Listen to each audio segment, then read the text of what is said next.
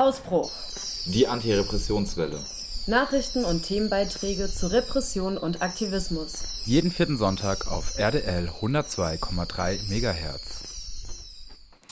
Ja, hallo und herzlich willkommen zu einer weiteren Folge oder ähm, Sendung von Ausbruch. Ähm, heute am 24.10.2021 und heute im Studio, wir sind wieder äh, ein paar mehr.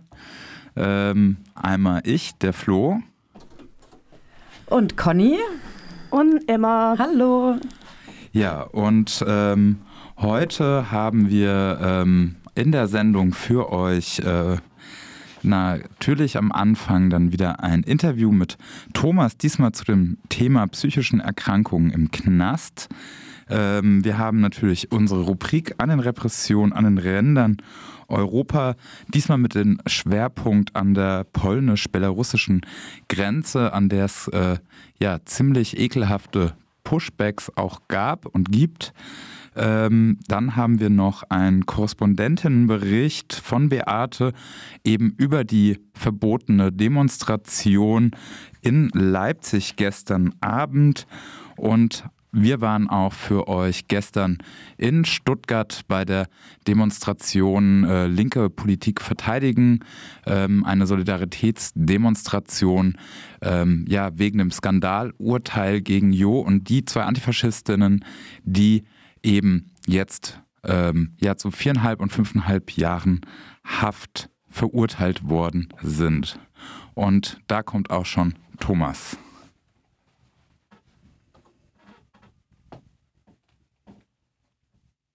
Dieser Anruf erfolgt aus einer öffentlichen Einrichtung und kann im Rahmen gesetzlicher Maßnahmen mitgehört oder aufgezeichnet werden. Hallo Thomas, schönen guten Abend. Einen schönen guten Abend, Conny, Emma und Flo. Schön, euch zu hören. Ja, schön, dich zu hören. Und toll, dass es diesmal klappt. ja, dann freue ich mich auch. Sehr schön. Ja, Thomas, ähm, wir sprechen ja heute über das Thema psychische Erkrankung im Knast im Rahmen des Überthemas Krankheit im Justizvollzug, wo wir ein paar Sendungen mit dir machen. Ähm, vielleicht erstmal vorweg die Frage, gibt es irgendwas Neues aus der JVA Freiburg, was du uns zu berichten hast? Ja, also vor ähm, in der vorvergangenen Woche hat sich leider im Bereich der Strafhaft ein äh, türkischer Mitgefangener umgebracht. Äh, allzu viele Informationen äh, habe ich nicht bekommen, aber er hätte wohl nur noch wenige Monate äh, in Haft bleiben müssen. Und dann kam halt eines Morgens äh, die Durchsage, die haben wir auch hier in der Sicherungsverwahrung gehört, weil das ging dann über die äh, Funkgeräte der Bediensteten, dass sofort ein äh, Defibrillator benötigt werde und ein Arzt und ein Sanitäter und ähm, genau am Folgetag habe ich dann mitge mitbekommen, dass praktisch ein, wie gesagt, ein Mitgefangener sich umgebracht hat. Traurig. Passend auch ein Stück weit wahrscheinlich zu unserem weiteren Thema heute. Oh je, ja, das ist ja wirklich eine traurige Nachricht. Ja, um das Thema Suizid in der Justizvollzugsanstalt soll es ja auch dann nächsten Monat gehen. Ja, ja, aber zum Thema psychische Störungen ein Stück weit ähm, kommen wir vielleicht auch auf das Thema nochmal kurz ja. zu sprechen. Genau, ähm, ja, in der letzten Sendung ging es ja um das Thema Suchterkrankung im Gefängnis. Da wurde das Thema psychische Erkrankung ja auch schon am Rande angeschnitten. Jetzt sollen wir heute ein bisschen genauer darauf zu sprechen kommen. Du hattest ja in der Ankündigung geschrieben, dass ca. 85 Prozent der Insassen an psychischen Erkrankungen oder Persönlichkeitsstörungen leiden. Das ist natürlich eine echt krass hohe Zahl. Ich habe mal nachgeguckt und in der Gesamtbevölkerung wird so davon ausgegangen, das sagt die Deutsche Gesellschaft für Psychiatrie und Psychotherapie, dass ca. 28 Prozent der ähm, ja, Menschen in Deutschland an psychischen Erkrankungen leiden. Das ist jetzt eine krasse Diskrepanz. Wie würdest du die erklären? Hast du da irgendeine Hypothese?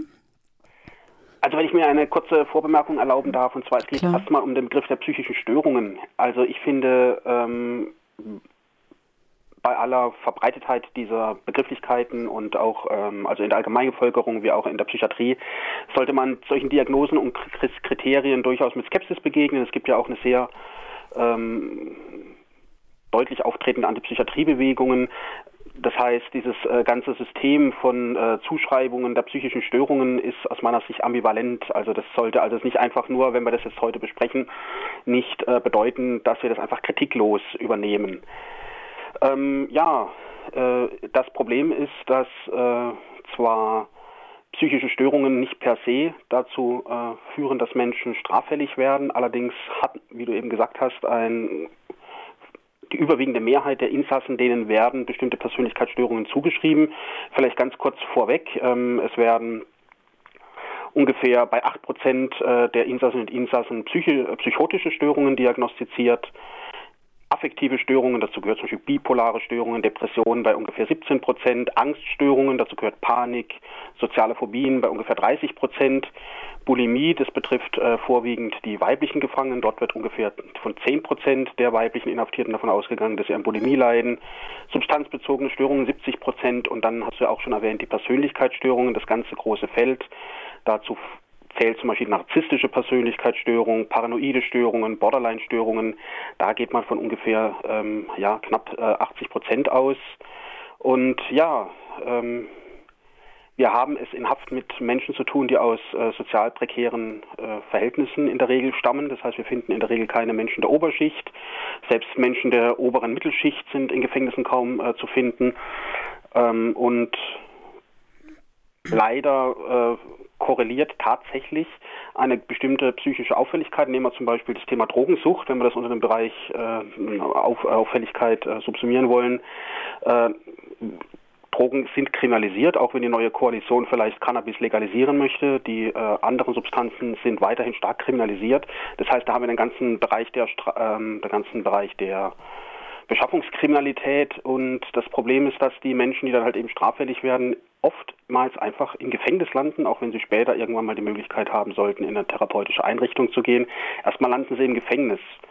Und anstatt äh, diesen großen Bereich des äh, äh der Inhaftierung von Menschen, die eigentlich im Gefängnis äh, völlig falsch aufgehoben sind, mal von der Fraglichkeit des Gefängnisses ganz abgesehen, mhm. ähm, werden diese Menschen halt einfach eingesperrt und dann leben sie hier drin, treffen auf ein Umfeld, ähm, das äh, natürlich situationsbedingt äh, nicht gerade wirklich therapeutisch äh, ist, sondern einfach auf ähm, Verwahrung der Menschen setzt.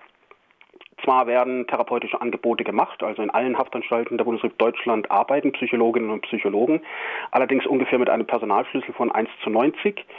Wenn dann äh, einer der Psychologinnen oder Psychologen erkrankt, dann kann es auch mal auf 1 zu 120 steigen und äh, mit äh, diesem Personalschlüssel kann einfach keine sinnvolle Therapie angeboten werden. Ähm, in einer Studie, in einer Studie, äh, die im Nervenarzt, das ist ein renommiertes äh, Psychiatriefachblatt, erschien vor einigen Jahren, wird davon ausgegangen, dass ungefähr 80 bis 90 Prozent der Menschen, denen eine Störung diagnostiziert wird, also bei Gefangenen, das geht da um eine Studie äh, über Gefangene, die hätten einen akuten Behandlungsbedarf. Und zwar nicht einfach nur alle vier Wochen mal äh, ein kurzes kursorisches Gespräch mit äh, einer fachlichen Person, sondern wirklich einen intensiven therapeutischen Bedarf. Und der kann halt eben äh, in einer Haftanstalt so gut wie gar nicht gestillt werden. Wir haben hier in Baden-Württemberg eine stationäre Einrichtung ähm, bei Stuttgart auf dem Hohen Asberg. Dort gibt es eine psychiatrische Anstalt, die allerdings auch nach eigenen äh, Auskunft und Berichten, die immer mal wieder in Zeitungen erscheinen, letztlich wenig mehr bieten kann also die psychiatrische Station, als eine Akutbehandlung. Also wenn jetzt jemand akut suizidal ist, wenn jemand eine akutische psychotische Episode hat, dann wird er für einige Wochen oder sie dorthin verlegt und kommt anschließend wieder zurück in den Normalvollzug, wo die Insassinnen und Insassen selber überfordert sind mit der Situation der Einsperrung. Ich hatte ja vorhin erwähnt, Menschen mit Panikstörungen, mit Phobien, äh, die ungefähr äh, 30, zwischen 20 und 30 Prozent ausmachen, die äh, natürlich in einem Gefängnis, wo es darum geht, Menschen äh, hinter Türen wegzuschließen, äh, natürlich noch mehr unter ihren äh, ähm, Problemen leiden. Ja, ähm, ja, vielen Dank schon mal für die, äh, für die Ausführung. Ich habe mich gefragt, also wenn man jetzt mal so überlegt, was für psychische Gesundheit jenseits von Knast bedeutsam ist, wie Selbstwirksamkeitserfahrung machen, soziale Kontakte haben oder Autonomie, was ja alles im Knast nicht da oder zumindest massiv eingeschränkt ist. Ähm, wie ist überhaupt psychische Gesundheit im Gefängnis möglich? Also ich würde sagen, pointiert, äh, psychische Gesundheit in einem Gefängnis äh, zu erlangen, ist äh, nahezu unmöglich. Es gab einen Anschlussleiter aus äh, Bayern, der JVA Straubing, der einmal äh, geschrieben hat in seiner sehr bayerischen konservativen Art, Ähm, Gefängnisse hätten keine schädlichen Auswirkungen, wenn dort äh, Insassinnen oder Insassen erkranken würden, dann würden sie diese Störung mitbringen. Das Gefängnis selber würde keine Störungen hervorrufen. Also diese Äußerung hat auch Kritik hervorgerufen. Mhm. Also ich finde, selbst bei äh, Menschen, die keinerlei, über keinerlei psychische Störungen verfügen, wenn die in einem Gefängnis landen, dann äh, rebelliert die Psyche. Ich glaube, das ist ein ganz normaler menschlicher Reflex. Der wird ja dann auch ganz deutlich, ähm, vielleicht hat mancher noch den Fall des Herrn, ich glaube Mittelhoff hieß der Mann, einmal ein großer äh, Wirtschaftsboss und Unternehmerführer, hat auch mehrere Bücher nachher über, ich glaube zwei Bücher über seine Haftzeit äh, äh, publiziert. Ähm, also ein großer Wirtschaftsführer, gewohnt im Bentley und in teuersten Villen an der Côte d'Azur zu leben und in Deutschland. Der kam dann in Haft und äh, ja, äh, die Reaktion bei ihm war eine, der Ausbruch einer Autoimmunerkrankung. Und da haben wir es ja eigentlich mit einem Menschen zu tun, den, der wurde, war vorher hoch angesehen, keiner hätte ihm eine psychische Störung attestiert. Und dieser normale Mensch in dem Sinne reagierte mit äh, äh wirklich äh, extremen psychischen äh, Äußerungen oder psychischen äh, Störungsbildern, würde man sagen. Und wenn wir jetzt davon ausgehen, dass zum Beispiel hier Menschen im Gefängnis landen, die einfach schon psychisch vorbelastet sind, also denken wir an die äh, posttraumatischen Belastungsstörungen. Bei weiblichen Gefangenen wird davon ausgegangen, dass ungefähr 30 Prozent an einer wirklich akut behandlungsbedürftigen PTBS leiden oft ja hervorgerufen, oft leider durch äh, sexuellen, äh, sexuelle Gewalterfahrungen. Und die kommen dann in eine Haftanstalt, wo ihnen letztlich äh, ja nur bleibt, in der, im Haftraum zu sitzen, dann vielleicht mal äh, arbeiten zu gehen oder eine Stunde in den Hof zu gehen und mit fachlich kompetenten Menschen in Austausch zu treten, mit ihrer Familie, mit ihren Freundinnen und Freunden, äh, die einmal im Monat zu Besuch kommen können für eine Stunde, vielleicht auch für zwei Stunden. In einem solchen Umfeld kann meiner Einschätzung nach, auch nach so vielen Jahren Haft, kaum ein Mensch psychisch gesunden. Mhm. Ja, traurig. Du hattest ja schon die ähm, psychiatrische therapeutische Versorgung angesprochen, die ja sehr äh, zu wünschen übrig lässt. Du hast erwähnt, es kommt circa eine Therapeutin auf 120 Insassen oder Insassinnen. Kannst du noch ein bisschen genauer darauf eingehen, was das dann bedeutet für Menschen, die im Gefängnis psychisch erkrankt sind? Also wie viele ähm, wie regelmäßig kann dann so eine Therapie in Anspruch genommen werden? Oder genau, wie sieht es dann aus? Also in der Praxis, ich äh, kann mich erinnern an ein Gespräch äh, 1998 in der JVA Bruchsal, das ich selber hatte mit der für mich dort zuständigen Abteilungspsychologin, weil ich dort in Strafhaft äh, saß. Ich saß dort in Isolationshaft und die Psychologin hat mir dann im Trennscheibenraum, also sie saß hinter Panzerglas auf der einen Seite, ich auf der anderen Seite, dann hat sie mir gesagt, Herr Meyerfalk, ich kann Ihnen hier nur im Akutfall, also wenn Sie jetzt akut äh, depressiv oder eine akute äh, suizidale Phase hätten, da kann ich Ihnen ein akutes Gespräch anbieten, aber eine reguläre Psychotherapie, äh, dazu sei sie personell und von ihrer von ihrem Pensum, also von ihrer Arbeitszeit und der Anzahl der Menschen, die sie äh, begleiten muss, äh, gar nicht in der Lage. Also ich habe dann zum Glück auch keinen Behandlungsbedarf äh, gehabt, aber das ist letztlich die Auskunft, die fast jede Insassin und jeder Insasse erhalten wird. Selbstverständlich werden in Einzelfällen auch psychotherapeutische Sitzungen angeboten, dann wird zurückgegriffen auf externe Therapeutinnen und Therapeuten. Allerdings müssen da natürlich dann die Kostenübernahmen geklärt werden. Also im Bereich des Strafvollzuges äh, ist es wirklich desolat. Ich selber rufe euch ja aus dem Bereich der Sicherungsverwahrung an.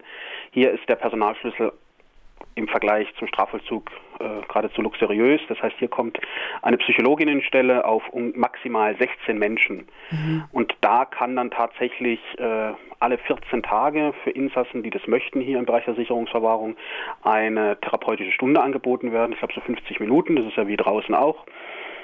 Ähm, allerdings selbst wöchentliche Gespräche, die in vielen Fällen eigentlich erfordert, erforderlich wären, können selbst bei einem Personalschlüssel von 1 zu 16 im Regelfall nicht angeboten werden. In manchen Fällen ordnet dann die Strafvollstreckungskammer hier an, dass doch wöchentliche Gespräche stattzufinden haben.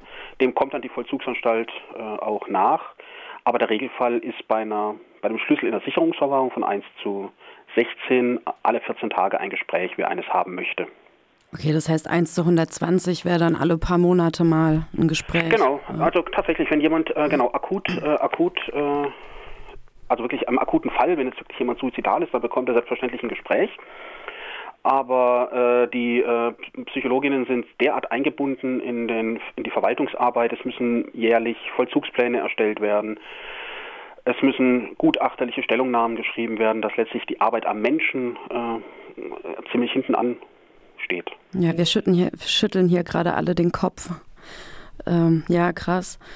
Ähm, ich habe mich auch gefragt, wie ist denn das mit Medikation, mit Psychopharmaka-Verschreibung und sowas im Gefängnis? Könnte man ja meinen, dass das dann eher mal dazu gegriffen wird, dass da Medikamente verschrieben werden, anstatt dass eine Psychotherapie angefangen wird. Hast du da Erfahrungen mit? Äh, also schön, dass du den Punkt auch noch ansprichst. Ähm, also es arbeitet hier in der Justizvollzugsanstalt Freiburg kein festangestellter Psychiater oder keine Psychiaterin, sondern hier ist konziliarisch der Psychiater der JVA Offenburg tätig, der manchmal jede Woche, manchmal alle 14 Tage hier dann äh, vor Ort ist. Und äh, wer dann wirklich medikamentösen Bedarf hat, also irgendwelche äh, Valium, was es, was was der Psychopharmaka-Markt halt so hergibt, an dämpfenden Mitteln, an Schlafmitteln, an beruhigenden Mitteln. Wir haben auch Menschen mit ADHS, die bekommen dann also das Ritalin für Erwachsene. Wir haben Menschen mit Drogensucht, die bekommen dann entweder Subutex oder Methadon. Äh, dafür ist dann der Psychiater da, das wird dann auch verordnet. Äh, so wie ich es hier in Freiburg überblicke, auch nicht unbedingt zurückhaltend. Mhm. Was ja durchaus auch nachvollziehbar ist, weil natürlich eine Pille ist natürlich wesentlich günstiger, selbst wenn sie über Jahre eingenommen werden muss, als äh, eine Vollzeitstelle für eine ausgebildete Psychotherapeutin oder Psychotherapeuten. Ähm, dem stehe ich aus, ja, aus meiner persönlichen Auffassung eher skeptisch gegenüber, weil ähm, wenn ich Zahnschmerzen habe, dann kann ich natürlich äh, zehn Jahre lang äh, Schmerzmittel gegen meine Zahnschmerzen nehmen. Das ändert allerdings natürlich nichts an dem Befund, dass ich äh, Zahnprobleme habe. Und so ist es bei den Medikamenten dann halt eben auch oft. Das heißt, äh, damit werden die Symptome, die gröbsten Symptome einfach äh, abgedeckt und zugedeckt, ohne an den Ursachen wirklich was geändert zu haben. Ja, krass, okay. Ähm, wir haben uns auch noch gefragt, wie das mit Schweigepflicht ist bei den Therapeutinnen und Psychologen. Wäre dann das, was man in einer Therapiesitzung erzählt, auch das, was in Gutachten einfließt, die dann über Haftdauer oder Hafterleichterung entscheiden? Oder gibt es da eine therapeutische Pfla äh, Schweigepflicht, wie es auch außerhalb der Mauern ist?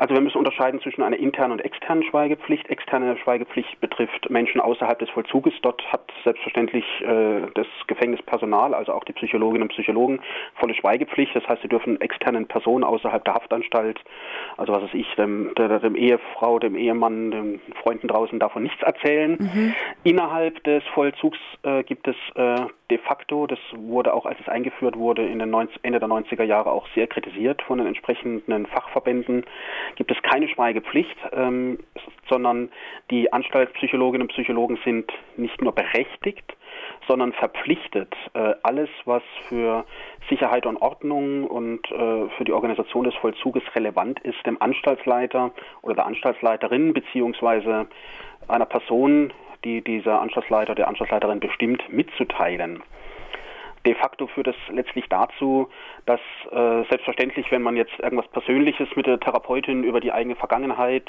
äh, erzählen, äh, erzählt, dass es natürlich nicht sofort äh, dem gesamten Personal äh, auf, äh, im, im, Haftbereich kundgetan wird. Aber diese Schweigepflicht, wie man sie von draußen kennt, gibt es, in, gibt es da im Vollzug leider intern nicht. Und das belastet die Insassen und Insassinnen, weil sie natürlich diesen geschützten Raum nicht haben oder nicht sehen, aber ihnen bleibt letztlich nichts anderes übrig. Also nach dem Motto friss oder stirb, das heißt, äh, nütze diese therapeutischen Angebote, die du bekommst, unter diesen Bedingungen oder lass es. Das ist letztlich die Alternative. Ja, es klingt danach, dass ein krankmachendes System oder ein vor allem auch psychisch krankmachendes System keine Antworten liefert oder keine gesundheitliche Versorgung liefert, um ja diese Probleme, die es selbst erschafft, auch irgendwie aufzufangen. Ähm Einer der Gründe, warum äh, es 2019 einen Aufruf gab von Wissenschaftlerinnen und Wissenschaftlern und Praktikern und Praktikern zur Abschaffung von Gefängnissen. Das wäre aber ein anderes Thema für eine andere Sendung. Ja. Ähm, ja. Gut, ähm, ich glaube, wir müssen mit Blick auf die ja, Uhr genau. ähm, ja, uns leider von dir ja. verabschieden. Ganz, ganz herzlichen Dank, Thomas. Bleib noch in der Leitung, ja? Ja, ähm, gerne. Einen herzlichen Gruß an alle Hörerinnen und Hörer. Und ja, noch viel Freude mit der weiteren Sendung. Ähm, ich hoffe, es kommen äh, äh, optimistischere Beiträge.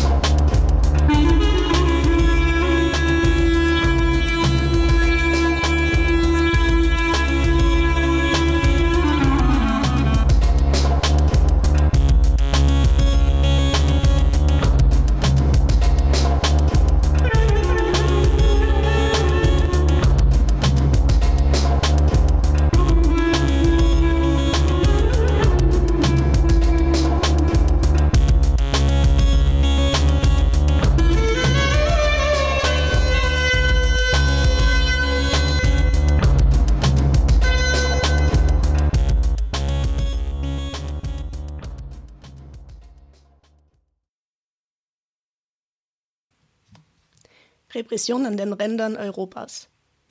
Heute mit einem Interview von der polnisch-belarussischen Grenze, das wir am 8. Oktober mit einem Aktivisten von dort geführt haben.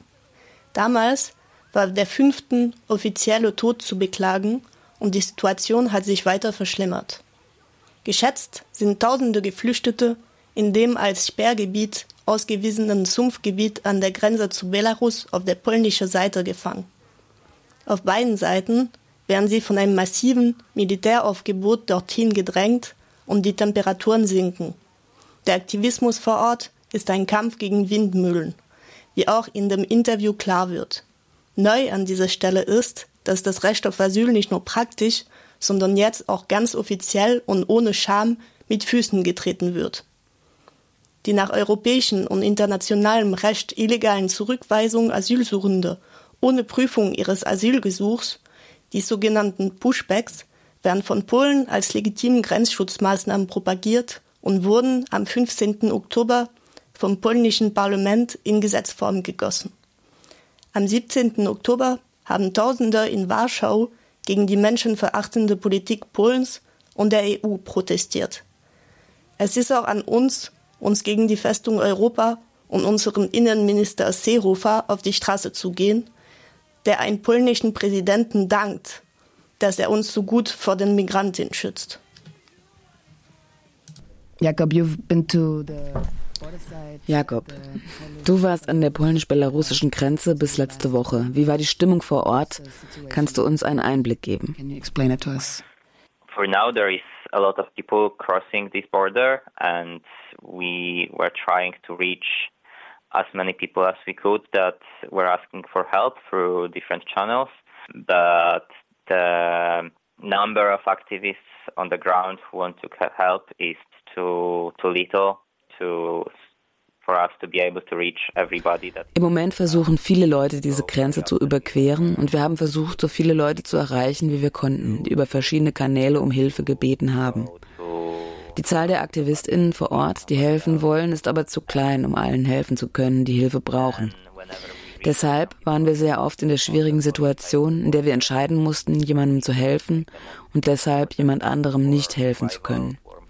Und immer, wenn wir auf der polnischen Seite der Grenze jemanden getroffen haben, haben wir die nötigsten Dinge fürs Überleben dagelassen. Einmal Essen, einmal Trinken und trockene Kleidung. Und je nachdem, wie sie weiterreisen wollten, wenn sie sich auf eigene Faust weiterschlagen wollten, haben wir sie in Ruhe gelassen.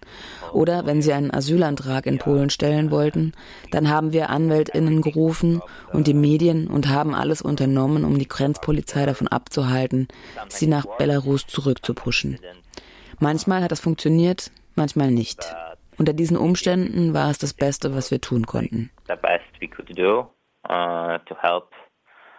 Uh, um Was it possible to reach the people because there is this exclusion zone, there is this state of emergency called out? Mm-hmm. Wasn't it very um, difficult to? Um War es möglich, die Leute zu erreichen? Es gibt die Sperrzone und den Ausnahmezustand. War es nicht sehr schwierig zu handeln und die Leute zu erreichen?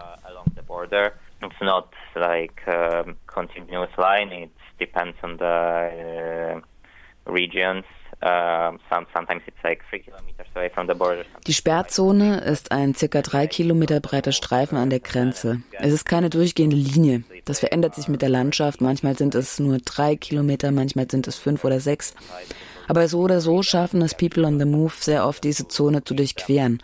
Und sobald sie einmal fünf bis sechs Kilometer im Inneren des polnischen Territoriums sind, dann haben wir keine weiteren Probleme mehr, die Leute zu erreichen, als dem zum Teil unwegsamen Gelände. Manchmal ist es eine lange Wanderung, um die Leute zu erreichen. inside the zone and as they live there they have access to, to anywhere inside the zone there, there are Außerdem gibt es Leute, die in der Sperrzone leben und deshalb haben sie Zugang zur gesamten Zone. Da gibt es ein paar Leute, die bereit sind zu helfen. Und klar, es ist sehr viel schwieriger dort und die Polizei versucht das zu verhindern, aber es gelingt trotzdem immer wieder, den Leuten zu helfen, auch innerhalb dieser Sperrzone. Is there also internationals um, around? Or Gibt es auch Internationals vor Ort oder sind es hauptsächlich Polinnen, die helfen? Uh, it's uh, mostly Polish, like it's only Polish people, I think. Um, es sind hauptsächlich, vielleicht ausschließlich Polinnen, denke ich. Hauptsächlich aus größeren Städten, aus Poznan, Warschau oder Krakau. Aber es gibt auch Locals, die sich engagieren. Sie sind, denke ich, die größte Kraft in diesem Kampf. Ohne sie wäre nicht viel zu reisen.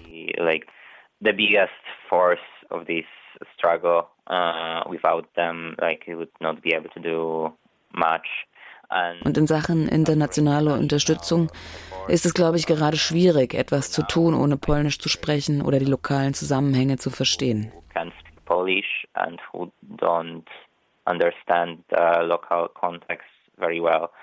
So, so for now on the ground, it's only uh, Polish people.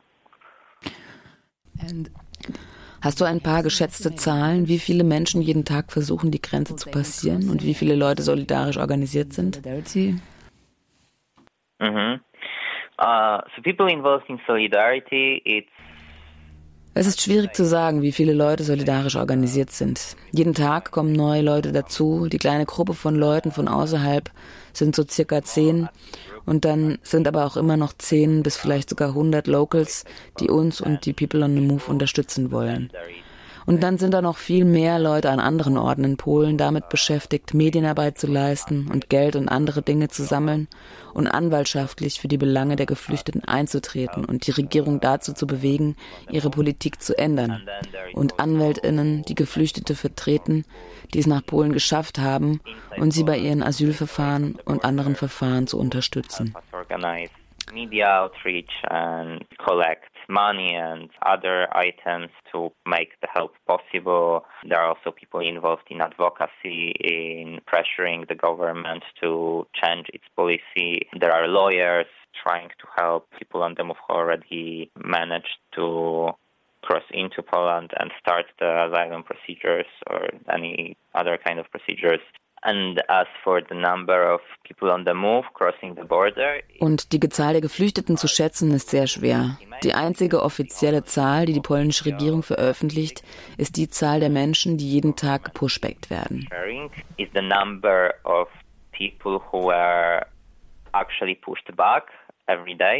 And it's like in in uh, September it was about 200 people pushed back every day. Im September waren das 200 Leute jeden Tag und wenn man die alle zusammenzählen würde, wären das seit Anfang August ca. 9000 Leute, die zurückgepusht wurden von Polen nach Belarus. Aber weil die Dokumente der Menschen nicht kontrolliert werden, wissen sie nicht, wer die Leute sind und oft wird die gleiche Person mehrfach gezählt, weil jemand an einem Tag zurückgepusht wurde und am nächsten Tag wieder und dann auch wieder gezählt wird. Mm, so many times they count the same person, like they pushed uh, push somebody back, they uh, count them, and then the next day they push them back to Belarus again, and they count this as it was another person. Deshalb sind es keine 9000 Leute, die seit Anfang August versucht haben, diese Grenze zu passieren, sondern vielleicht ein Drittel oder ein Viertel davon. Aber es ist hart zu schätzen. It's very hard to estimate. Yeah, caught in this brutal trap of being pushed back, trying again between mm -hmm. the borders. Yeah, but for sure, for sure, it's a couple of thousand. Ja, aber es sind sicher einige tausend betroffen. It's, it's ich finde das komisch, dass die Zahlen, dass sie die Zahlen zu ihren illegalen Handlungen rausgeben, nämlich der Verweigerung des Rechts auf Asyl. Sie nennen das in ihren Veröffentlichungen die Zahlen der Verhinderung der illegalen Einreise. Deshalb versteht niemand, um was es geht, dass es hier um brutale Pushbacks geht. Gibberish and like you don't can you can't really understand what they mean unless well you you were there and you you know what they mean. Yeah. Like they mean the, a violent, very brutal pushback, uh, just sending somebody back to Belarus from Poland. So Du hast uns schon mal eine Sprachnachricht geschickt, in der zentral war, dass es darum geht, hier aktiv zu werden und Demos zu organisieren und politischen Druck auf unsere Regierungen aufzubauen. Was können wir sonst noch tun? Wie können wir den Kampf gegen diese Misere unterstützen? What else can we do? How can we support the fight at the sites against well, I think, this I think this misery? kind of trying to organize a popular movement against the, the current politics Ich denke, die Organisierung einer größeren Bewegung gegen die herrschende Politik, die keine alleinige von Polen ist, aber eine generelle der Europäischen Union, wäre wichtig. Was hier passiert an der Grenze zwischen Polen und Belarus ist das gleiche, was auf der Balkanroute in Griechenland oder auch in Italien passiert. Die Methoden sind vielleicht unterschiedlich, aber es ist im Grunde das gleiche Vorgehen gegen Migration, gegen Menschen, die nach Sicherheit und Jobs suchen. Ihnen mit Gewalt zu begegnen und Zäune zu bauen, ist nichts Neues in Europa und es passiert seit Jahren und es ist keine Überraschung, dass das in Polen auch passiert. Wie ich am Anfang gesagt habe, die Arbeit der AktivistInnen vor Ort ist wichtig, aber es wird nicht möglich sein, alle zu erreichen. Nicht einmal für eine signifikante Zahl etwas zu verändern. Vielleicht können wir individuell ein bisschen helfen, aber wir werden die Situation vor Ort nicht verändern und wir werden die Maschine des Staates nicht brechen, nur indem wir vor Ort sind. Um die Staaten zum Umdenken zu bringen, um eine Art Revolution in der Migrationspolitik der EU zu erwirken, brauchen wir eine große Bewegung. Brauchen wir Leute, die auf die Straße gehen und richtig großen Protest machen. Und das ist, denke ich, die wichtigste Aufgabe. Sonst werden die Leute weiter an der europäischen Außengrenze sterben. To, to change the policy of the government, to, to make some kind of revolution in the uh, migration policy of European Union, we need a popular movement. We need people on the streets. We need really big protests. And this, I think, is the most important thing to, to do, to try to organize. Like without that, people will continue to die on the European borders.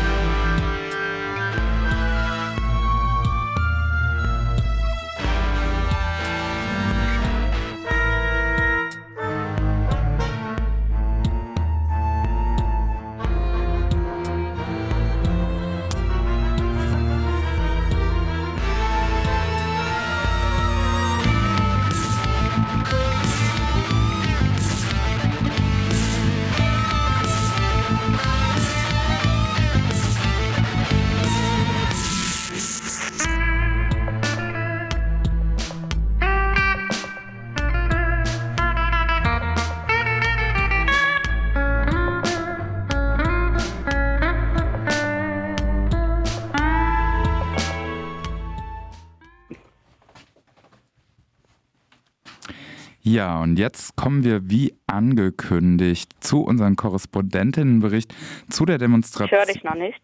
Ah, hörst du mich nicht? Aber ich also höre nicht dich. im Radio. Ah, das ist komisch. Ich höre nur noch nur Musik auf dem rechten Ohr. Du hörst nur Musik. Dann kommt das zeitversetzt, aber wir sind gerade on air. Hallo Beate. Hallo, wunderbar. Also, Dann würde alle- ich mal den Kopfhörer absetzen, damit ich dich live höre und ihr mich auch. Hallo. Also genau.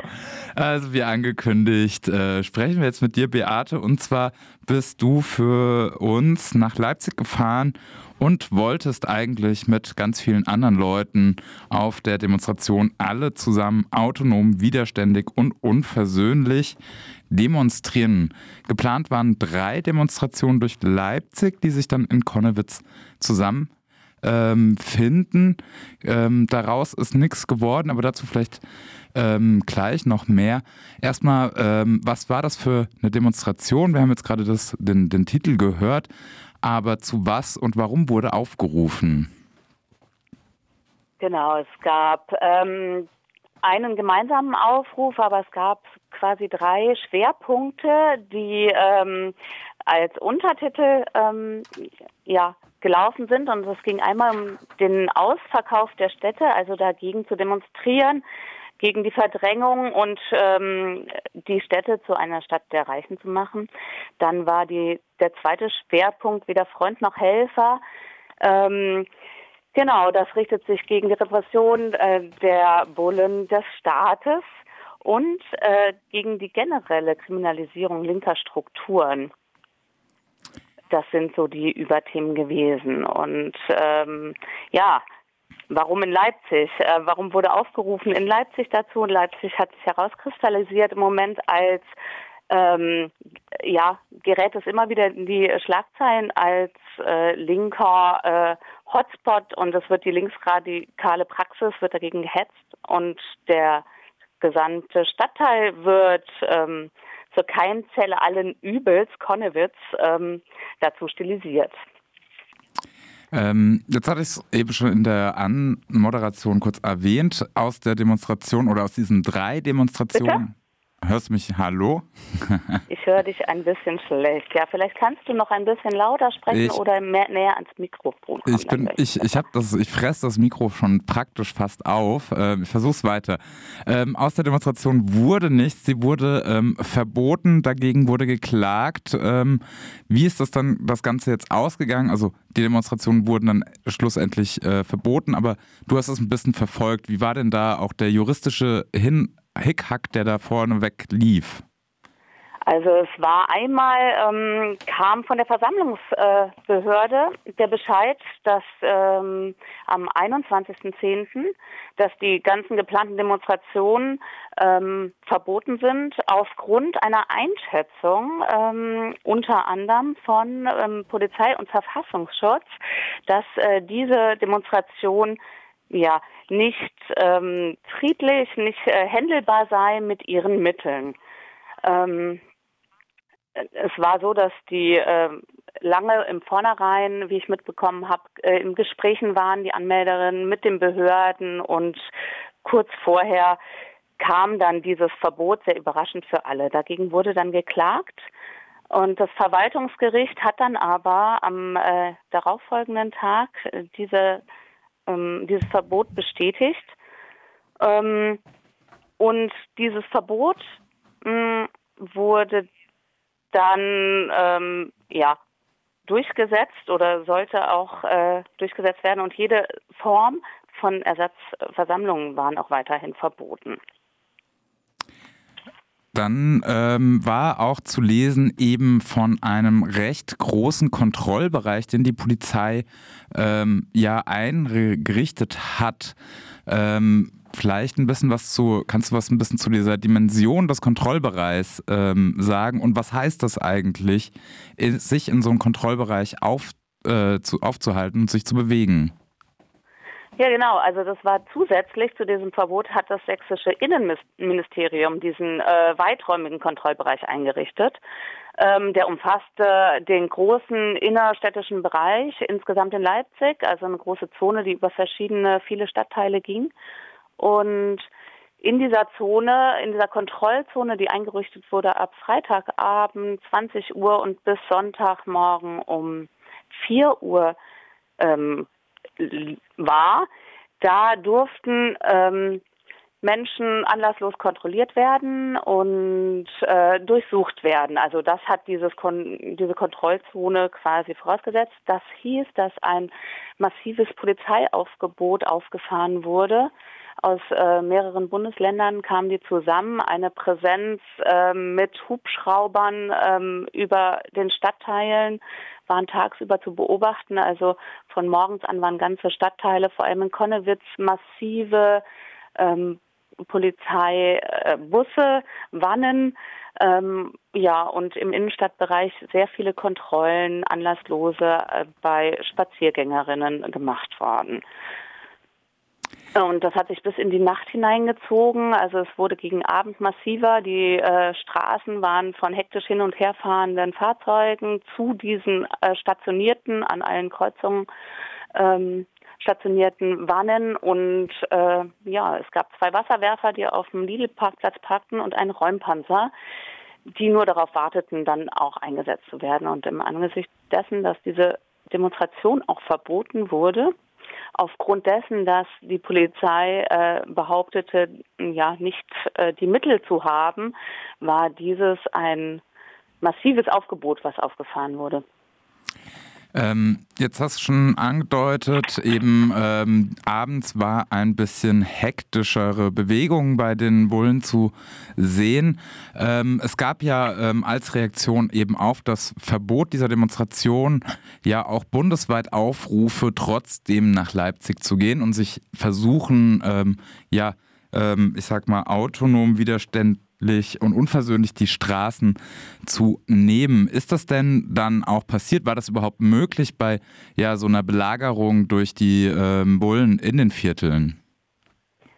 Also es ist ähm, schon morgens die erste Sponti passiert, ähm, die durch einen Stadtteil zog. Ähm, dann äh, gab es immer wieder über den Tag verteilt, gab es die Möglichkeit, also es haben sich Menschen den Raum genommen und haben ihre Wut und äh, lautstark auf die Straße getragen. In kurzen, kleinen, äh, spontanen Demonstrationen hat das stattgefunden. Bis in den Abend hinein, da wurden die äh, Polizisten etwas hektischer und es gab äh, die Versuche, alle ja, alle möglichen Stadtteile noch mehr zu kontrollieren. Trotz alledem haben Menschen ihren Protest auf die Straße tragen können.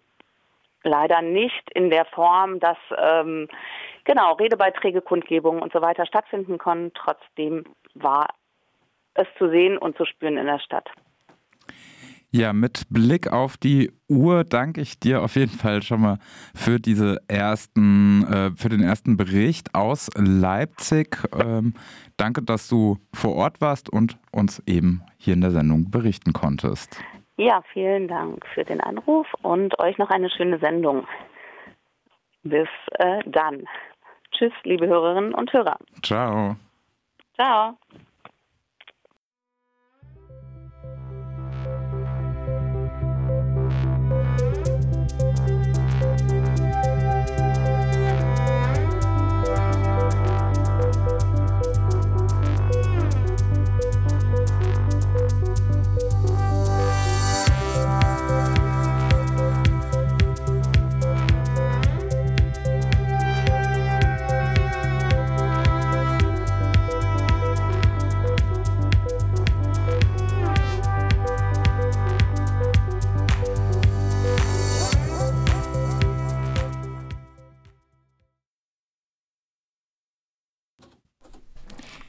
Ja, und ähm, mit Blick auf die Uhr, 60 Minuten werden irgendwie von Mal zu Mal immer gefühlt kürzer. Ähm, fangen wir jetzt schon an, uns zu verabschieden. Es kommt eben noch, wie angekündigt, ähm, unser Bericht aus Stuttgart von der Demonstration, die gestern am 23. Oktober eben dort in Solidarität mit den äh, zwei ja, verurteilten Antifas ähm, gehalten worden äh, ist, äh, nämlich mit Jo und die. Ähm, aber dazu gleich mehr. Ja, wir müssen uns leider schon verabschieden an dieser Stelle. Ihr hört uns dann wieder am 28. November, also immer jeden vierten äh, Sonntag im Monat um 21 Uhr und am darauffolgenden Montag, also auch morgen um 11 Uhr in der Wiederholung. Ähm, Unsere Sendung gibt es auch alle zum Nachhören. Genau, ähm, auf rdl.de. Genau, ähm, die Verantwortlichkeiten müssen wir noch klären. Verantwortlich für diese Sendung sind äh, ja wie immer der Staat und die Justiz und äh, ihre Kettenhunde. und ja, für euch im Studio waren heute Conny, Flo und Emma. Und Emma. Und äh, ja, dann äh, bis zum nächsten Mal. Äh, schaltet wieder ein. Ja, und äh, passt auf euch auf, passt aufeinander auf und lasst euch nicht erwischen. Ciao. Ciao.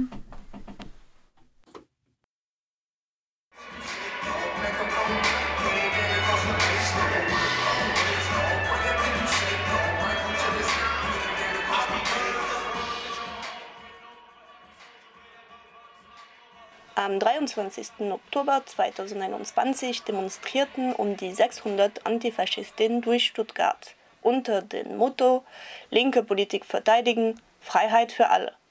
Anlass der Demonstration war die Inhaftierung von Antifaschistinnen in Stuttgart und Leipzig und die Kriminalisierung von notwendigen militanten Antifaschismus. Am 13. Oktober 2021 wurden die zwei Antifaschisten Di und Jo vom Landgericht Stuttgart zu vier Jahre und sechs Monate und fünf Jahre und sechs Monate Haft verurteilt. Vorgeworfen wird ihnen die Beteiligung an einer handgreiflichen Auseinandersetzung mit Faschos. Auch der Stuttgarter Antifaschist Findus musste nach einer Reihe von Verurteilungen wegen politischer Aktion eine zweieinhalbjährige Haftstrafe antreten. In Leipzig begann Anfang September der politischen Verfahren gegen Antifaschistinnen, die schon seit vergangenen Jahr nach dem Schnüffelparagraf 129 Bildung einer kriminellen Vereinigung kriminalisiert werden, weil sie gezielte Aktionen gegen die militante Nazi-Szene durchgeführt haben sollen. Eine der Angeklagten, Lina, sitzt schon seit vergangenen November in Untersuchungshaft. Bei der Auftaktkundgebung wurden Grußworte von dem inhaftierten Stuttgarter Antifa Findus, dem Soli-Bündnis zum Antifa-Ostverfahren aus Sachsen, der Soli-Gruppe zu Nürnberger Jamnitzer-Prozess und vom Roten Aufbau Hamburg verlesen. Die Demonstration zog dann durch Stuttgart. Für den kämpferischen Ausdruck sorgten eine Menge bunten Rauch, Pyros und vor allem die neue Farbe, die mehrere Banken, Einsatzfahrzeuge der Cops und ihre zentrale Wache durch Flaschenpost erreichte. Immer mehr Antifaschistinnen, Linke und Revolutionäre, aber nach wie vor Einzelne. Gemeint aber ist eine ganze politische Bewegung. Als diese Bewegung sind wir heute hier in Stuttgart auf der Straße, um uns solidarisch hinter die Betroffenen zu stellen, um zu zeigen, dass wir uns im Angesicht von Repression und Kriminalisierung nicht spalten lassen, sondern zusammenstehen, zusammen den Kampf weiterführen.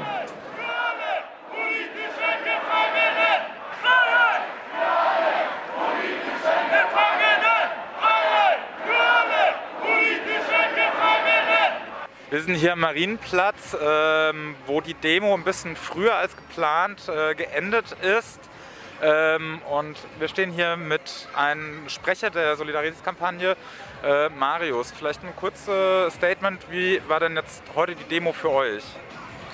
Wir haben zu der heutigen Demo aufgerufen, um nochmal klarzumachen, dass wir weitermachen, dass wir hinter den Leuten, die jetzt große Haftstrafen gekriegt haben, stehen, dass wir Antifaschismus und auch militanten Antifaschismus verteidigen und dass wir in unserem Kampf uns nicht von Gerichten oder von Polizeien sagen lassen, wie wir unseren Kampf führen werden, sondern dass wir als Aktivistinnen und Aktivisten selber die Diskussionen führen, wie wir unseren Kampf führen und wir eben die Erfahrung gemacht haben, dass militanter Antifaschismus eben notwendig ist und dass militanter Antifaschismus eben auch erfolgreich ist. Und dass der Staat eben kein Akteur ist, der erfolgreich und effektiv gegen rechts agiert, geschweige denn überhaupt agieren möchte. Die Demo hatte ja einen recht ähm, ausdrucksstarken Charakter, sage ich mal. Ähm, mehrere äh, Farbbeutelwürfe. Ähm, würdet ihr sagen, das war jetzt eine angemessene Reaktion? Also es ist klar, dass diese heutige Demonstration natürlich einen kämpferischen Ausdruck auf die Straße bringen möchte. Es ist klar, dass diese Demonstration gezeigt hat, dass die Bewegung, die linke Bewegung hier in Baden-Württemberg und darüber hinaus sich nicht von solchen Urteilen einschüchtern lassen wird und dass die linke Bewegung nicht damit aufhören wird, ihre Aktion zu machen. Ich denke, das ist bei dieser Demonstration heute klar geworden. Klar sind die Leute wütend und äh, richten ihre Wut hier ganz gezielt gegen die Polizei oder gegen eben Symbole der kapitalistischen Politik. Ähm, gab es denn neben jetzt der Demo heute noch weitere Aktionen oder Reaktionen nach dem ähm, Urteilsspruch? Ja, direkt am, äh, nach dem Urteilsspruch äh, kam es in mehreren Städten in Baden-Württemberg, aber auch darüber hinaus zu spontanen, unangemeldeten Demonstrationen. Teilweise waren das auch ähm, kämpferisch und wütend auftretende Demonstrationen, die sich da die Straße genommen haben und so in vielen verschiedenen Städten eben gezeigt haben, dass Leute hinter den, ähm, hinter den Verurteilten stehen. Und auch jetzt in den letzten Tagen und Wochen gab es auch mehrere militante Aktionen. Da wurden verschiedene Gerichtsgebäude, Knäste und jetzt auch das äh, Anwaltsbüro von dem CDU-Landtagsabgeordneten Löffler angegriffen, der eben die Nazis hier verteidigt hat und mit denen gemeinsame Prozessstrategie gemacht hat. Das Urteil ist jetzt noch nicht rechtskräftig, nehme ich mal an. Man wird dann noch mit juristischen Mitteln dagegen gehen. Ähm, aber viel niedriger wird die Haftstrafe wahrscheinlich leider nicht ausfallen. Ähm, was ist denn die Perspektive, wenn jetzt äh, zwei weitere Antifaschisten im Knast sind? Ähm, was muss man als Bewegung da, wie kann man da weitermachen? Also auf der juristischen Ebene haben die Anwälte der beiden mittlerweile Revision eingelegt. Äh, ja, interessanterweise eben die Nazi-Anklage auch, aber wahrscheinlich einfach aus taktischen Gründen. Das heißt, es wird jetzt sozusagen nochmal gerichtlich geprüft, inwieweit das ähm, Gerichtsverfahren korrekt ist. Da das eben hier schon vom Landgericht stattgefunden hat, ist Berufung nicht möglich und deswegen wird juristisch aber äh, eben Revision eingelegt. Das heißt, es geht juristisch alles weiter. Das kann sich auch noch eine ganze Weile ziehen, das kann sich auch über Monate ziehen. Das ist die juristische Ebene. Wir versprechen uns da selbstverständlich nicht allzu viel, weil wir eben die, äh, die Justiz als so, eben als Vertreterin äh, der herrschenden Klasse sehen und dass sie eben in deren Interesse agieren. Dennoch ist es eben wichtig, auch dort äh, das Feld zu nutzen und den Kampf dort zu führen. Für uns ist aber klar, dass auf der einen Seite der Kampf gegen äh, rechts, der Kampf gegen die AfD und gegen andere ähm, rechte und faschistische Organisationen weitergeführt werden muss, dass eben dieses Urteil nicht eben ähm, einschüchternd bzw. Ähm, ja, schwächend wirken darf, sondern gerade der Kampf gegen rechts weitergeführt werden muss. Das ist, äh, glaube ich, wichtig für die Antifa-Strukturen und das ist auch ein deutliches Zeichen, was viele verschiedene Antifa-Strukturen auch jetzt schon deutlich äh, nach außen gegeben haben. Wir machen weiter, wir lassen uns nicht einschüchtern. Auf der Ebene der Unterstützung jetzt der Inhaftierten ähm, ist klar, dass das jetzt alles kein Ende hat, auch die Soli-Arbeit kein Ende hat, sondern äh, die wird genauso weitergefahren. Es wird auf jeden Fall weitere Spendenaufrufe nochmal geben, weil das natürlich alles äh, auch einen finanziellen Rattenschwanz mit sich zieht. Da sind wir auf jeden Fall auf Unterstützung angewiesen. Aber klar ist auch, dass die weiter im Knast jetzt unterstützt wird. Und sollte auch Jo dann äh, in Haft gehen müssen, wen äh, da bestmöglich unterstützen. Und wir da mittlerweile und auch über die Jahrzehnte äh, linker Bewegungen Erfahrungen einsammeln, wie man da eben Leute bestmöglich unterstützen kann, so dass eben solche Haftstrafen erträglicher gemacht werden können.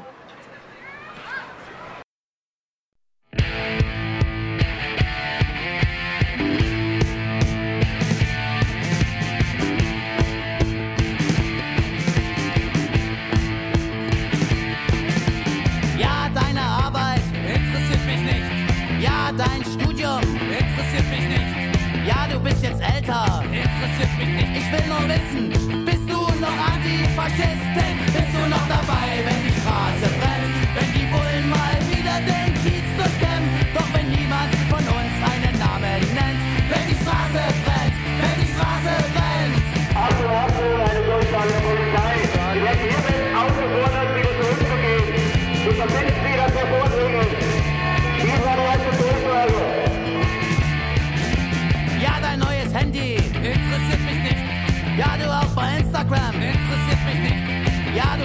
Yoga.